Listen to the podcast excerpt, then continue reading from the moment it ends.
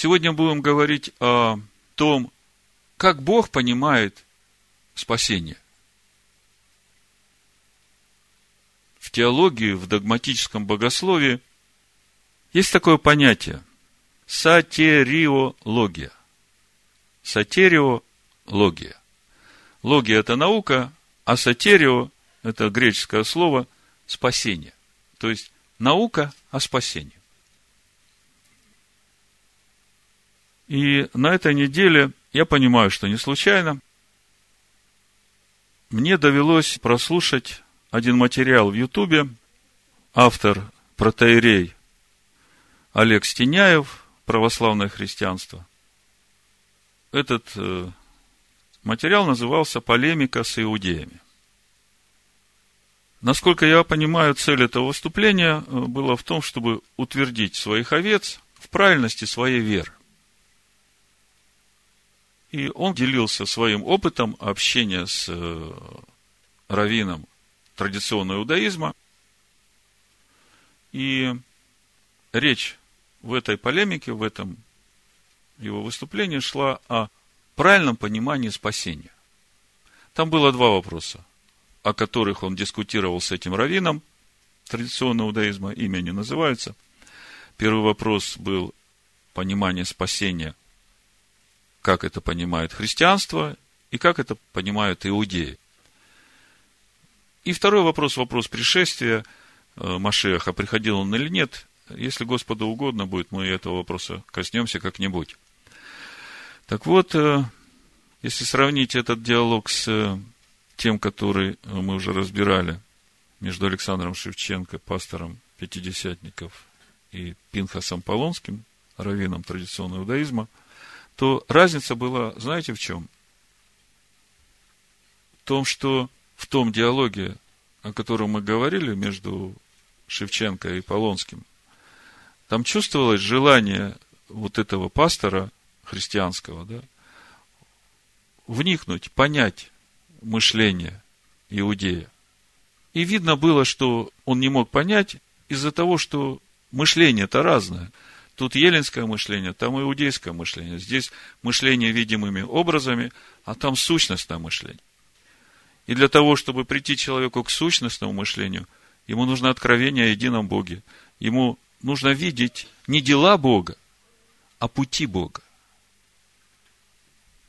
Так вот, если сравнивать с э, этим выступлением, которое я смотрел на этой неделе, то видно, что в этом случае не было желания вникать в то, что говорил собеседник, а была такая внутренняя уверенность в правильности своей веры, и я видел, что именно вот эта уверенность, она мешала этому человеку услышать то, что говорил ему его собеседник. Хотя человек грамотный и знает э, иудейские источники, ну, безусловно, и свои, но вот э, Первый вопрос, который поднимался там, это вопрос э, понимания спасения по-христиански и по-иудейски. Ну и прежде чем мы коснемся этого диалога, несколько вводных мыслей. Скажите мне, как вы понимаете, спасение – это разовое событие или это процесс? Процесс. Это очень важно понимать. Давайте определимся с понятием спасения. Коротко. Что является спасением в контексте священных писаний для человека?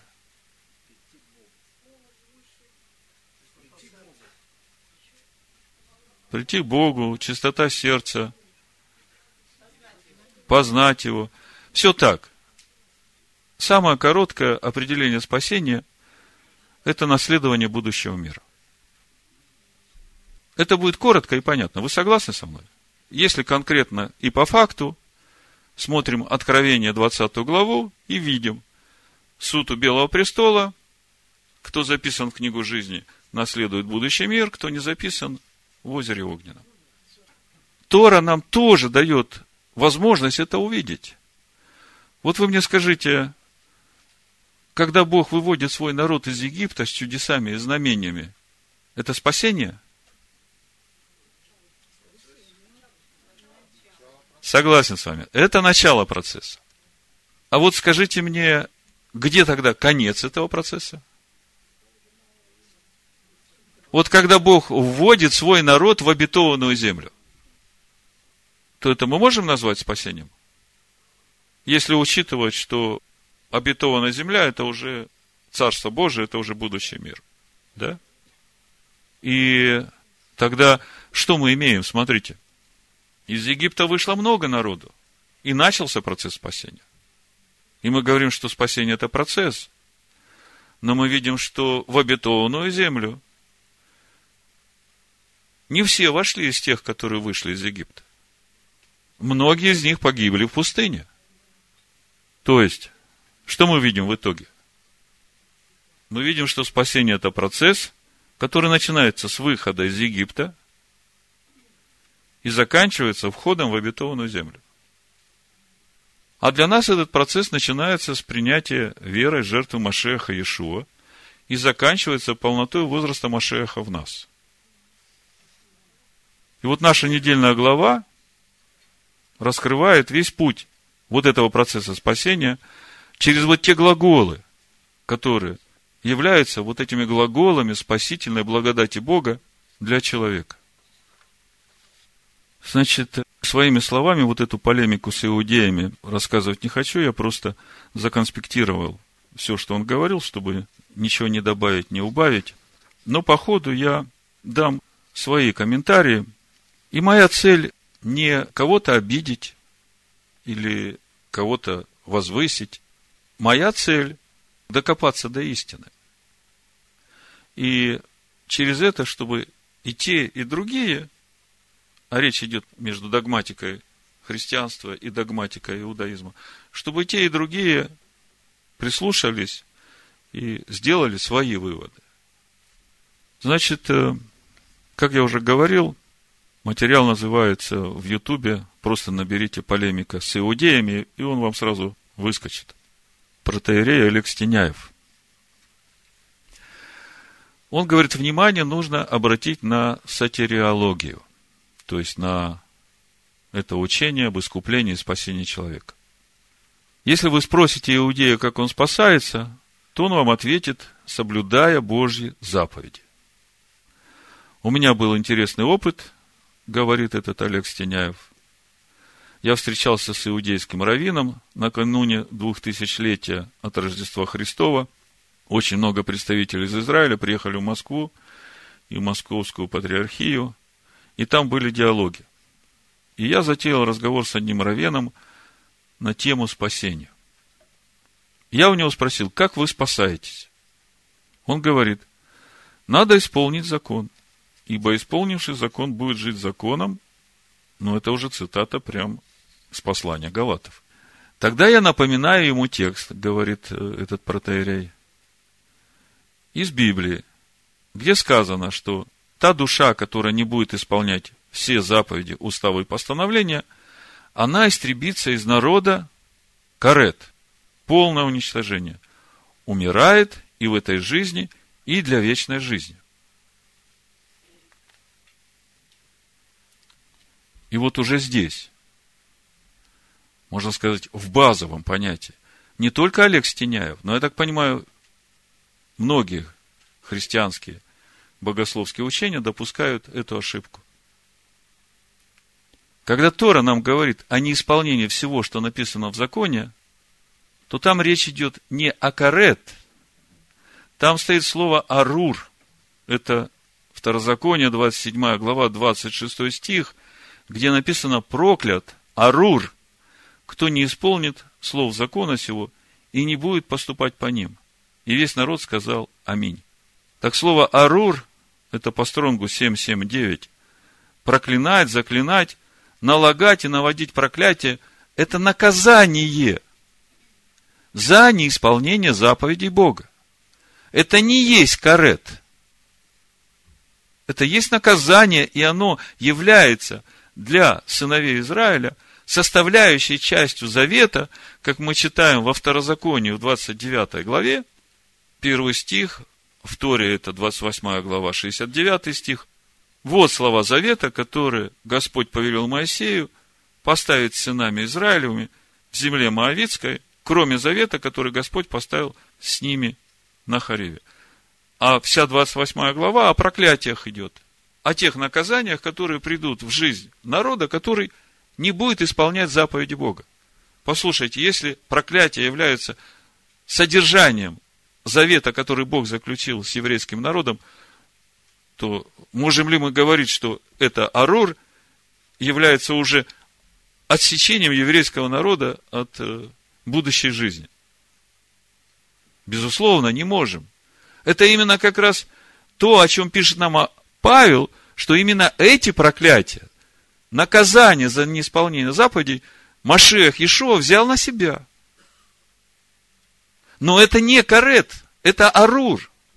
И поэтому мы можем сейчас в благодати познавать закон Бога, и даже если мы в чем-то согрешаем по незнанию, по ну, своему духовному возрасту э, маленькому, не зная даже, как должно, да, то мы не терпим за это наказание, потому что Машех, он покрывает нас своей жертвой, и Бог через Машеха учит нас познанию своего закона.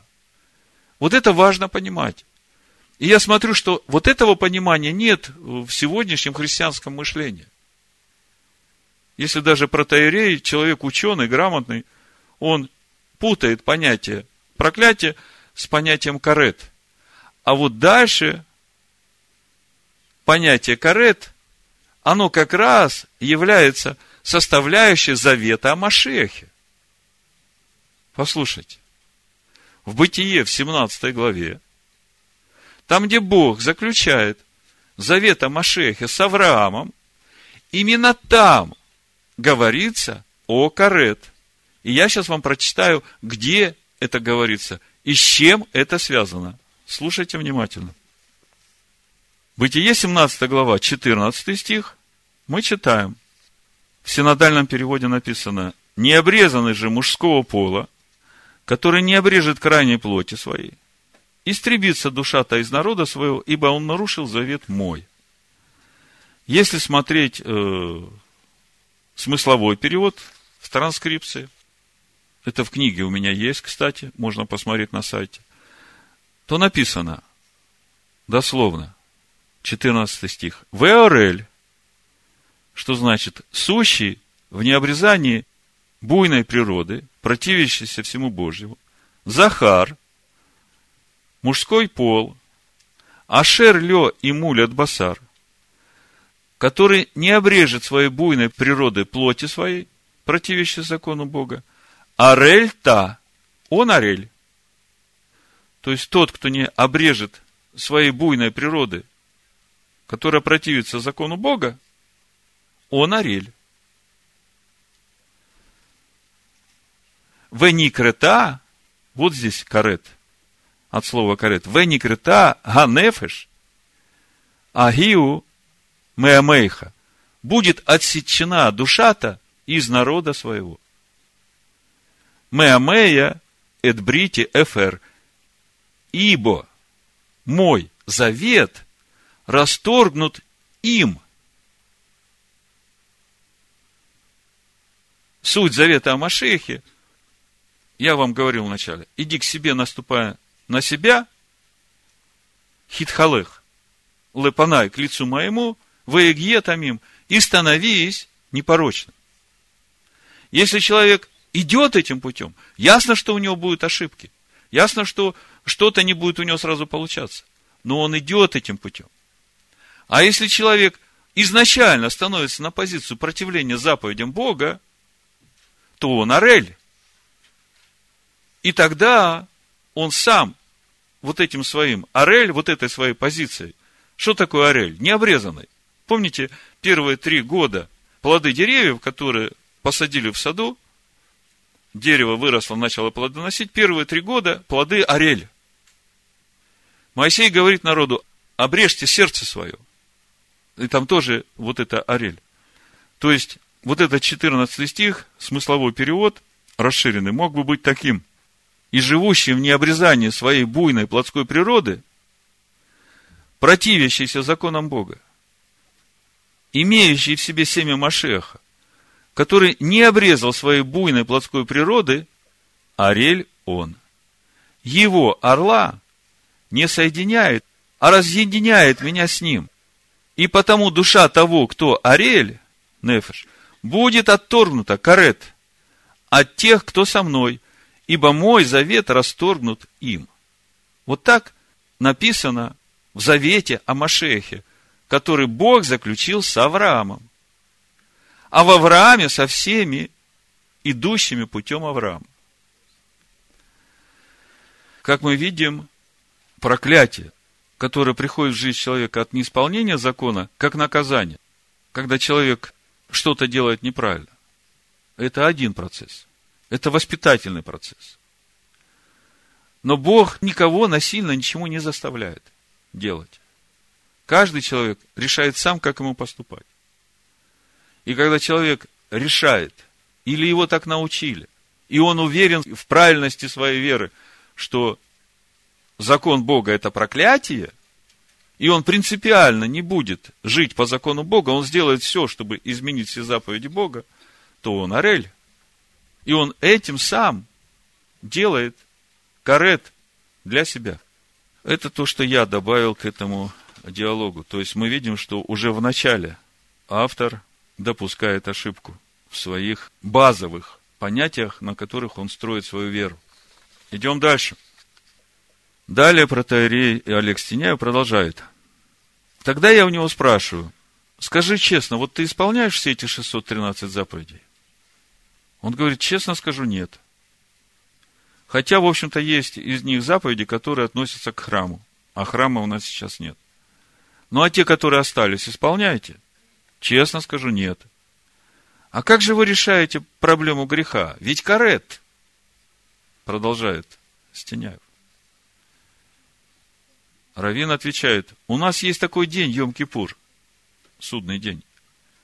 Мы берем петуха, надрезаем его, и быстро крутим над шляпой. А зачем? Ну, может быть, к нему пристанут наши грехи. Я спрашиваю, этот э, протеерей говорит, вы верите в петуха? У меня мысль в сердце, это он продолжает, протеерей. Истинная религия есть та, которая может принести Богу истинную жертву умилостивления. Это не сандаловые палочки, это не петухи, которые крутят над головой. Это истинная жертва Сына Божия, жертва, которая совершает искупление от грехов всего мира. Равин говорит, я понимаю, с чем вы сопоставляете этот наш обряд. Может быть, какая-то логика в этом и есть. И вот тут я опять делаю паузу, мой комментарий. В сегодняшнем традиционном иудейском обряде, о котором здесь говорится, который производится накануне праздника Йом-Кипур, это просто символ. Поскольку храма нет, и настоящей жертвы за грехи принести негде. А искупительная жертва Машеха Ишуа для иудеев сегодня закрыта Богом ради спасения язычников, самого этого протеерея.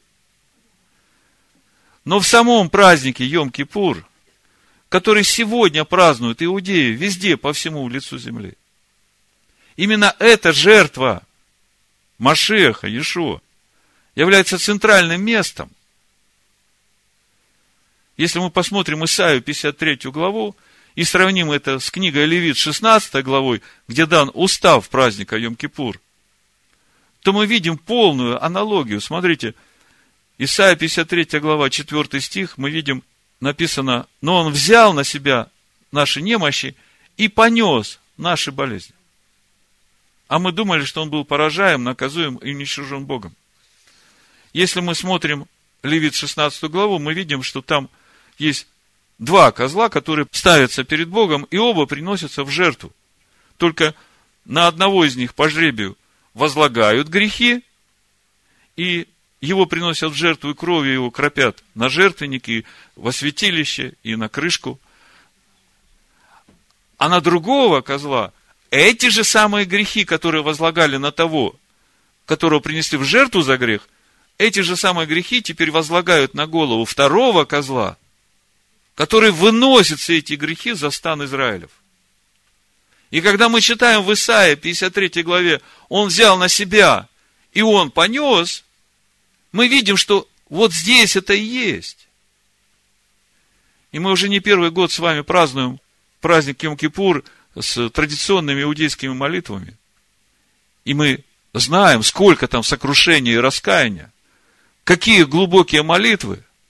А если к этому добавить, что Бог живет на высоте небес и в святилище, а также в сердцах сокрушенных и смиренных духом, чтобы оживлять. И то, что у Иезекииля в 11 главе написано, хотя я удалил их к народам, это 16 стих, и хотя рассеял их по землям, но я буду для них некоторым святилищем в тех землях, куда они пошли, то я думаю, напрасно протоиерей так скептически относится к вере иудеев и к празднованию праздника Йом-Кипур. То есть, если все это вместе сложить, то мы видим два понимания в вопросе спасения. Значит, православное христианство, вместе с ним весь христианский мир, они видят понимание спасения вот в принятии той жертвы, умилостивления, совершенной жертвы, которую принес Бог за грехи человека. Иудеи говорят, что спасение для человека – соблюдение заповедей Бога. То есть наследование будущего мира. Так кто же прав? Я очень просто, да.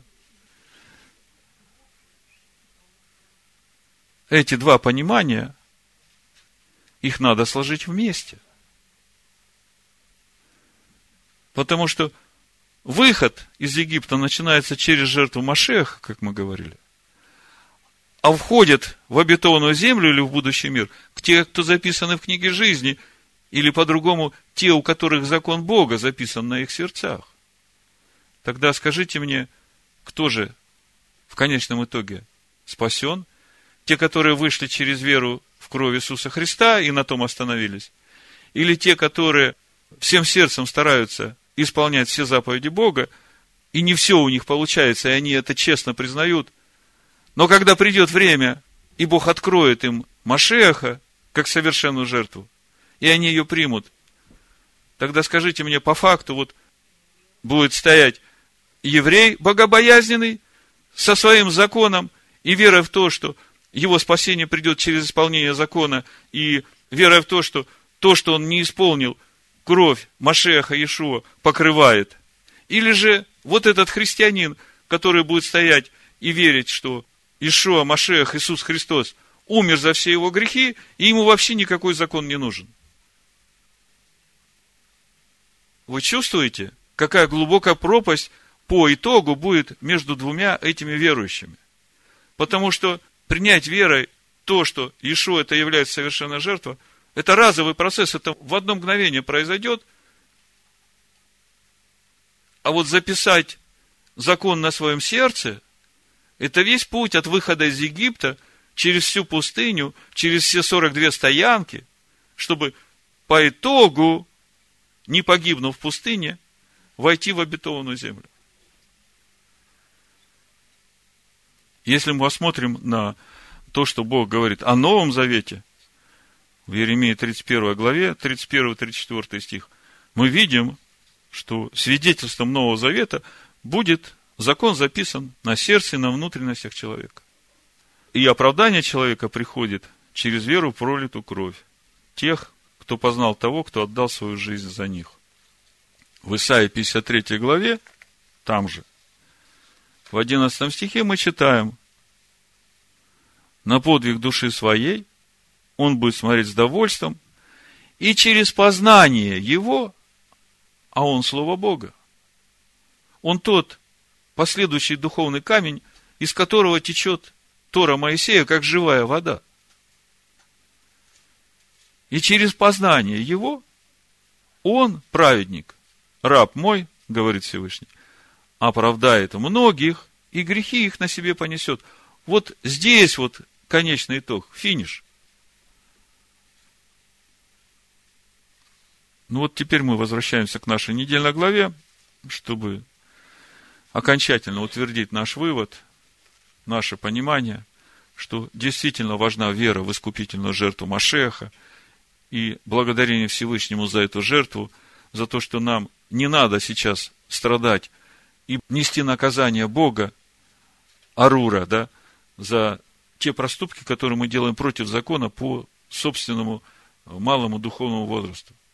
Потому что Иешуа, Машех, взял эти проклятия на себя – и мы благодарны Богу за это время, что мы можем спокойно учиться, познавать Всевышнего, и всякий раз, когда мы что-то не так делаем, Дух нас обличает в любви, и мы это вразумление принимаем, и мы сокрушаемся перед Всевышним. И именно через это наше сокрушение мы духовно растем в познании Бога, потому что мы, сокрушаясь, принимаем решение больше так не поступать, а через это закон Бога записывается на нашем сердце. Вот так это работает. Так вот, э, если смотреть на нашу недельную главу, то мы видим, что именно здесь, вот в этих шести глаголах, Бог раскрывает для нас всю картину этого пути спасения человека. И вот мне хочется сейчас еще раз посмотреть на эти глаголы вместе с вами, чтобы вы тоже увидели, что стоит за этими глаголами. Потому что эти глаголы, они как раз как ступени этого духовного пути человека в полноту возраста Машеха или в тот будущий мир, куда мы все так стремимся, в Царство Божие. Значит, э, еще раз читаю исход 6 глава, и сразу буду уже эти глаголы переводить на язык Торы и объяснять значение каждого глагола, что это значит и как это относится к нам – Написано, и услышал я стенания сынов Израилевых о том, что египтяне держат их в рабстве, вспомнил завет мой. Шестой стих. Итак, скажи сынам Израилевым, я Адонай, и выведу в вас из-под иго египтян. Значит, глагол в Аицате. Выводить, выбрасывать, выносить, производить, быть выведенным или вынесенным. По стронгу 33.18. Глагол яцав. Значит, о чем речь идет? Речь идет о реальном физическом освобождении от египетского рабства. Мы видим, в Египте народ является рабами фараона, мы в этом мире жили до того, как возопили к Богу, были рабами князю этого мира. И вот в тот момент, когда мы принимаем верой жертву Машеха Ишуа, происходит вот этот вывод нас из рабства этому миру. О чем речь идет? Речь идет о внешнем физическом освобождении. Я думаю, что многие из вас могут привести свидетельство, как это было в вашей жизни.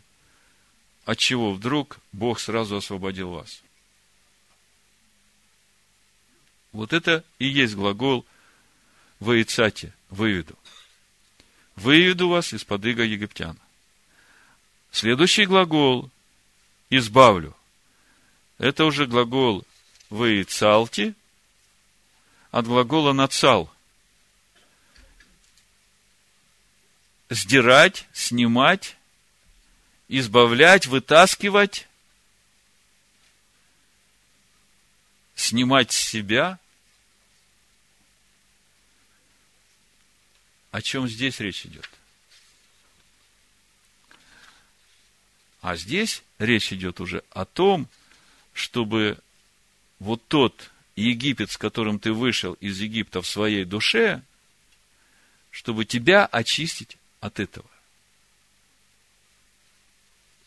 В и цалти. То есть очистить душу, чувства, память, волю, привычки от этих рабских навыков. То есть здесь весь процесс очищения нашей души через послушание истине, как мы в первом послании Петра читаем, или в послании евреев в 4 главе, где мы читаем о том, что Слово Божие живо и действенно, и острее всякого меча обоюда острова, проникает до разделения души и духа, состава мозгов и судит помышления и намерения сердечные. И мы видим, что многие из вышедших из Египта погибли в пустыне именно потому, что отказались от вот этого очищения своей души противлению Бога. Дальше третий глагол спасительной благодати Божией в жизни человека. Вы огалте, Гааль, и спасу вас, мышцу, простертую судами великими. Раньше, когда я читал, я думал, что эти все три глагола относятся к Египту. То есть, вот в тот момент, когда Бог меня выводил из Египта, там Он чудеса показал, мышцу простертую. Но сейчас я понимаю, что здесь речь идет немножко о другом.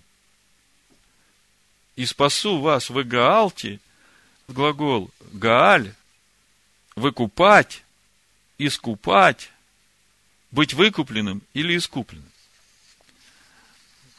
Я уже об этом как-то проповедовал. В Левите 25 главе есть и другие места. 47-49 стих можно увидеть суть действия этого глагола. Значит, вот прочитаю 47 стиха, чтобы вы увидели, о чем речь идет, потому что мы сейчас и перейдем к третьей чаше, к той чаше, которую Иешуа поднял и сказал, вот это вот чаша Нового Завета в моей крови, изливаемая за вас. То есть, я вам говорил, что без Торы, без нашей сегодняшней недельной главы вообще не понять, что это за чаша, что в ней, почему и при чем здесь кровь Иешуа, и почему это во грехов. Так вот, э, в Игаалте, смотрите, о чем речь идет. Это чаша спасения, это та чаша, которую Иешуа назвал чашей спасения, и речь идет о глаголе в Игаалте. В Левит 25 главе мы читаем, если пришелец и поселенец твой будет иметь достаток, а брат твой перед ним обеднеет и продастся пришельцу, поселившемуся у тебя, или какому-нибудь из племени пришельца, то после продажи можно выкупить его. Здесь пришельцы, которые не живут по Торе. То после продажи можно выкупить его.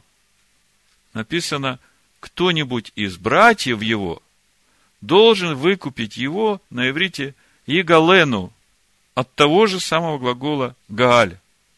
Выкупать. Или дядя его, или сын дяди его должен выкупить его.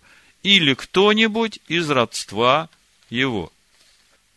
Теперь вы понимаете, почему Иешуа пришел и сказал, я пришел к погибшим овцам дома Израилева. А если мы посмотрим послание евреям, вторая глава, 12 стих, написано, «Возвещу имя Твое братьям моим, посреди церкви воспою Тебя». Машех говорит. То есть, вот этот вот старший брат, то есть, речь идет о выкупе, смотрите, очень внимательно. В Эгалте, третий глагол, выкуп раба, это делается для того, чтобы он стал свободным. Здесь и искупительная жертва, здесь и процесс познания, чтобы стать свободным. Познаете истину, истина сделает вас свободным. Вот это все умещает глагол в Игаалте. Вот если опять мы вернемся к Исаии 53 главе, вы посмотрите весь контекст, ну вот с 1 по 11 стих, если читать, мы видим, что в четвертом стихе он взял на себя наши немощи и понес наши болезни, а мы думали, что он был поражаем, наказуем, уничтожен Богом. Это произошло в тот момент, когда он умер за наши грехи, да, и это происходит в нашей жизни, когда мы его принимаем верой. Но потом в одиннадцатом стихе мы читаем о том, что через познание его он, праведник мой, оправдает многих, и грехи их на себе понесет. И тогда вопрос, вроде в начале он все грехи мои взял на себя, и это позиция христианства, да? Все, я спасен. А мы видим, что в одиннадцатом стихе уже подводится итог. через познание его, он праведник, оправдает многих, и грехи их на себе понесет. Но смотрите, чьи грехи выносит? Тех, которые уже познали его. И вот когда мы с этим пониманием вернемся сейчас к тому, что Ишуа говорит о чаше спасения, вот послушайте. Матвея 26 глава, 27 стих. И взяв чашу и благодарив, подал им и сказал, пейте из нее все, ибо сие есть кровь моя Нового Завета, за многих изливаемая во оставление грехов. Скажите, что такое грех? Беззаконие, то есть это нарушение закона Бога. А Ишуа говорит, ибо сие есть кровь моя Нового Завета, за многих изливаемого в оставление грехов. мы видим, что он поднимает чашу и говорит, сие есть кровь моя, во оставление грехов. То есть, в этом мы тоже видим процесс. Мы же не можем сразу начать жить по Торе. И здесь он говорит, что вот эта кровь моя будет действовать весь ваш путь, пока вы будете познавать меня и грешить все меньше, меньше и меньше. И об этом мы читаем у Павла в послании римлянах. Вот смотрите, что значит восставление? То есть это процесс. Это процесс нашего познания, когда мы идем, познавая его, все меньше и меньше грешим, но его кровь нас покрывает вот весь этот путь. Вот смотрите, в Римлянах, в третьей главе послания римлянам, мы читаем, получая оправдание даром по благодати его, искупление в Машеях Иешуа, которого Бог предложил в жертву умилостивления в крови его через веру, для показания праведности его в прощении грехов, сделанных прежде, во время долготерпения Божия, к показанию праведности его в настоящее время, да явится он праведным и оправдывающим верующего в Иешуа. Вот он весь здесь процесс во оставление грехов. Ибо сие есть кровь моя Нового Завета, за многих изливаема, во оставление грехов. А если мы читаем дальше в этом же контексте Лука, Евангелие от Луки, 22 глава, с 17 стиха, вот слушайте, чтобы вы были окончательно убеждены, что когда мы говорим о Вегаалте, которую Ишо назвал чашей спасения, мы говорим именно о третьем вот этом глаголе спасительной благодати, который вмещает в себя выкуп во оставление грехов. Смотрите, как у Луки написано, с 17 стиха читаю.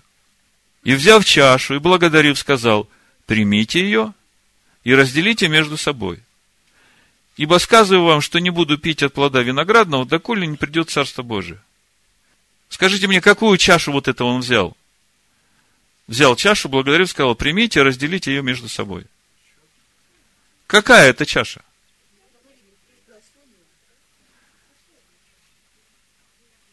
Вы невнимательно читаете. Ну, тогда давайте я прочитаю весь отрывок. Наверное, правильнее будет, чтобы вы в контекст вошли. И взяв чашу и благодарив, сказал, примите ее, разделите между собой.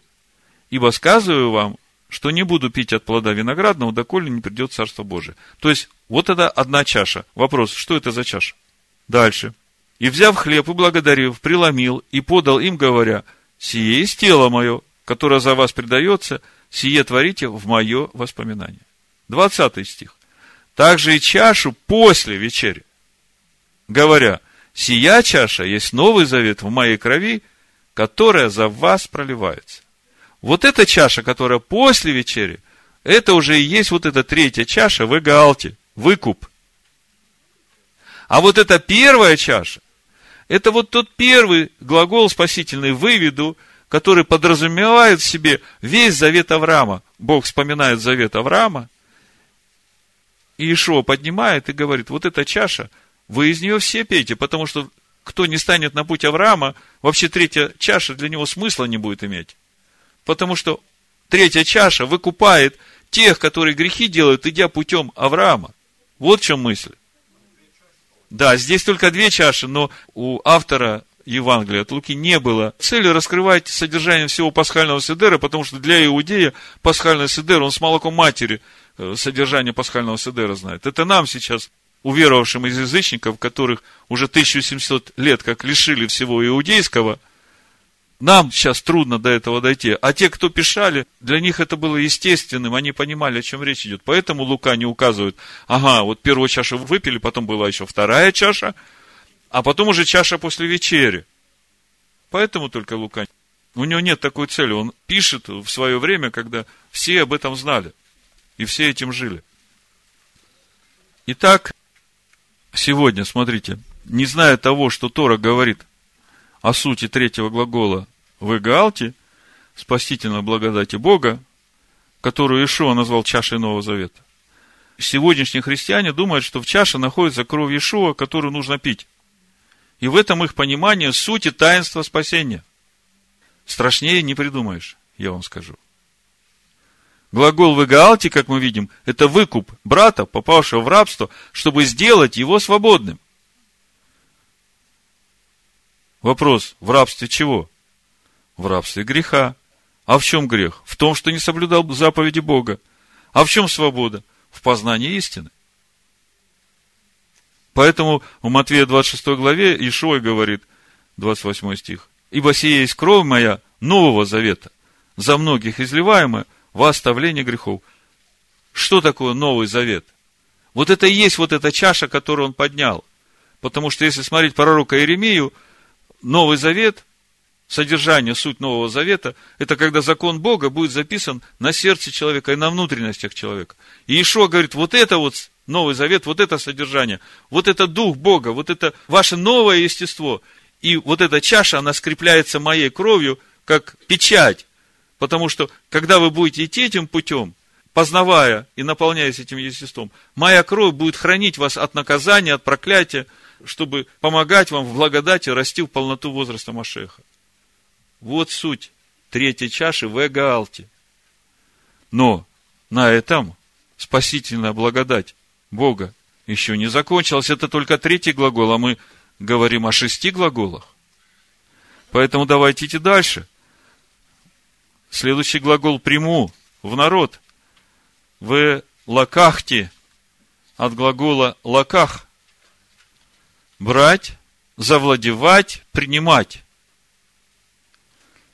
Принятие в народ связано с завладением Бога сердцем человека, которое происходит через познание уверовавшим закона Бога. И тогда человек уже естественно начинает жить законом Бога изнутри.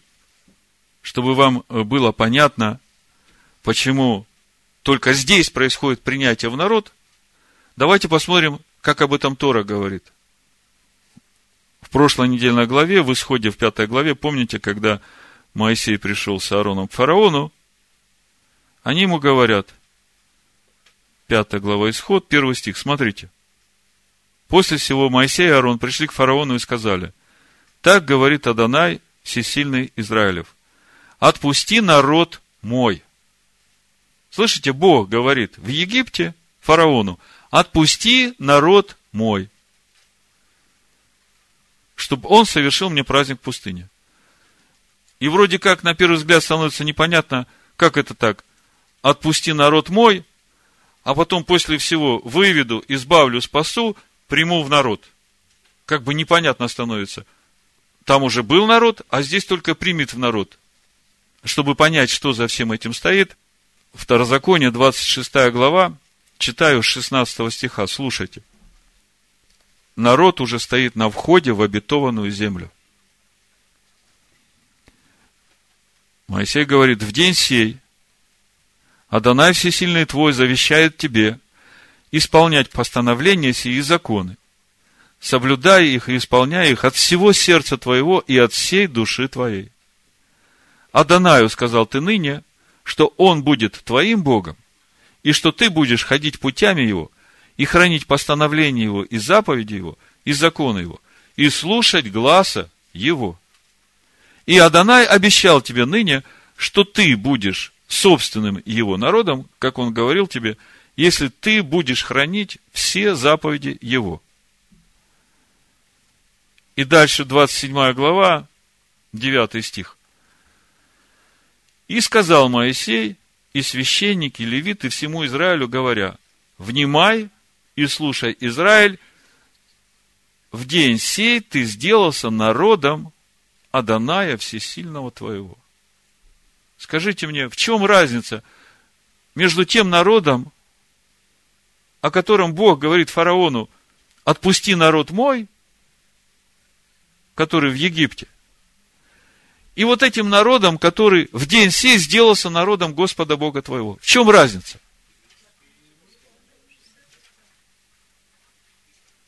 Вот Гатис говорит, там физический народ, а здесь уже духовно внутренний народ. То есть, разница в пройденном пути народом. Мы говорим, что Тора – это замысел по сотворению. И когда Бог говорит, в день сей вы сделались моим народом, это говорит о том, что в день сей я живу в вас.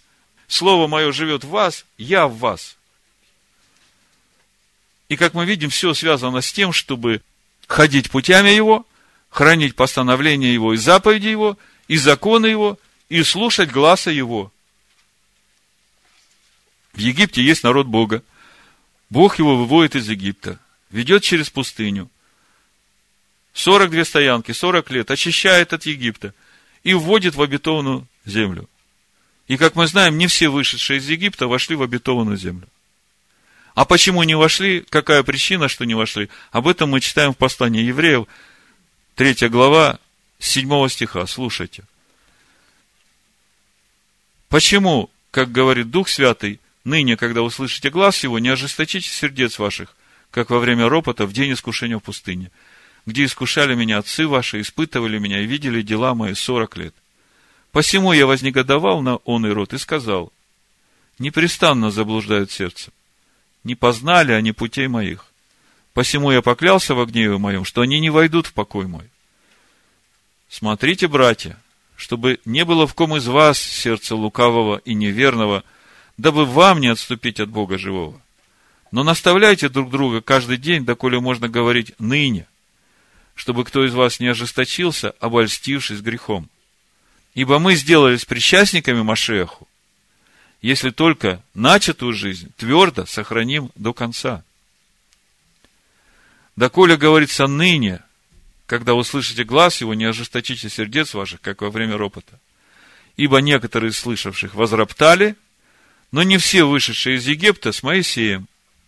На кого же он негодовал сорок лет? Не на согрешивших ли, которых кости пали в пустыне? Против кого же клялся, что не войдут в покой его, как не против непокорных? Итак, видим, что они не могли войти за неверие. То есть мы видим, что четвертый глагол принятия в народ – это уже люди, которые прошли 42 стоянки, прошли обрезание своего сердца, закон Бога уже записан на их сердцах. Именно для таковых Бог становится их Богом, потому что Он живет в них. Вот это главное отличие. Если Бог живет в тебе, то Бог твой Бог. Бог становится твоим Богом. Но и это еще не все. У нас еще пятый и шестой глаголы спасительной благодати Божией, и это ступени духовного роста. Второзаконие, шестая глава, мы читаем э, в восьмом стихе, «И введу вас в эбеате, глагол «бо», входить, вводить, приводить, и введу вас, то есть внутрь, в ту землю, о которой я, подняв руку мою, клялся дать ее Аврааму, Ицхаку и Якову. И последний шестой глагол «и дам» в на ати. Натан – давать, преподносить, приносить. И дам вам ее в наследие. Вот когда я начинаю размышлять над этими э, пятым и шестым глаголом, у меня сразу возникает вопрос – почему в пасхальной традиционной Агаде выпивается только четыре чаши.